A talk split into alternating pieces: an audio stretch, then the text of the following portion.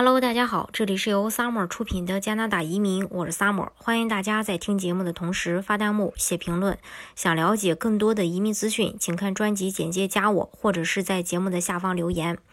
呃，加拿大的移民方式有很多种，那么大家肯定也会好奇，说这个费用到底是多少？特别是，呃，这个加拿大的技术移民需要花多少钱？其实加拿大的技术移民啊，无非指的就是像加拿大的联邦技术移民、联邦经验类移民、联邦技工类移民。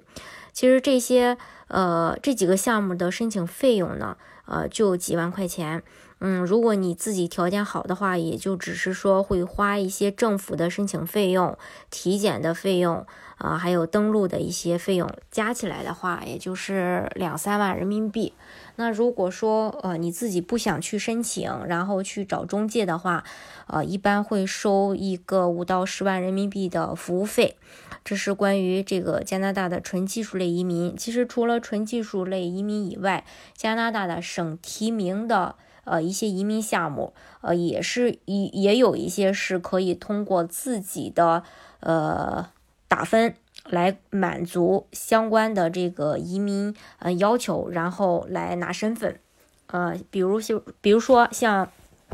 萨省的紧缺职业类别，也是通过呃自身的打分，不需要雇主就可以拿身份。嗯。这个费用的话呢，大概也也是说五到人民币五到十万人民币的一个呃中介的费用。当然你自己如果能申请，也是需呃花一个两三万人民币就差不多。除了呃加拿大的一个呃萨省的紧缺职业的话，像 NS 呀、NL 呀。呃，也都出了一些相关的呃纯技术类移民的一些申请，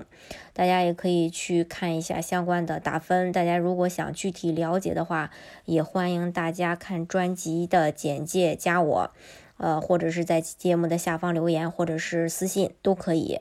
呃，除此之外，其实省提名的项目当中还有一个技术类移民，呃。就是加拿大的雇主担保移民，它也是属于呃技术类移民的。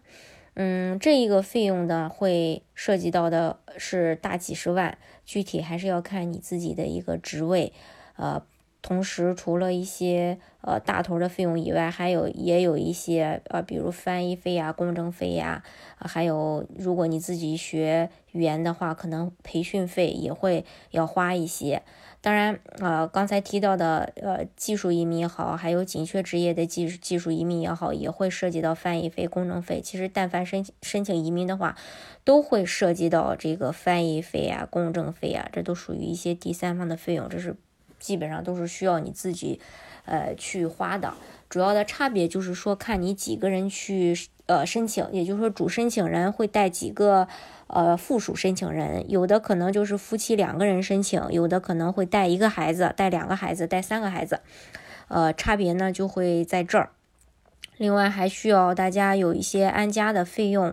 安家的费用呢，呃，一般就是说你要在你的卡里呃存够一定的这个钱，啊，也是按人口来的，像三口之家的话。差不多呃十万人民币左右，其实也不高。这个钱不是要交给政府，是放到你自己的卡里，是你登录以后，呃，要向移民局去表明，我第一年我不能够给呃加拿大的医疗哦造成太大的负担，最起码说我自己没有工作的话，我能养活自己，其实就是这个意思。项目呢有很多种，各个项目的花费又不一样，像。加拿大的投资类移民、省提名的一些呃创业移民、联邦自呃自雇移民，还有联邦创业移民等等，费用又是不一样的。大家想具体了解的话呢，都欢迎大家看专辑的简介，加我或者是在节目的下方留言或者是私信。好，今天的节目呢就给大家分享到这里，下期呢我们继续跟大家分享加拿大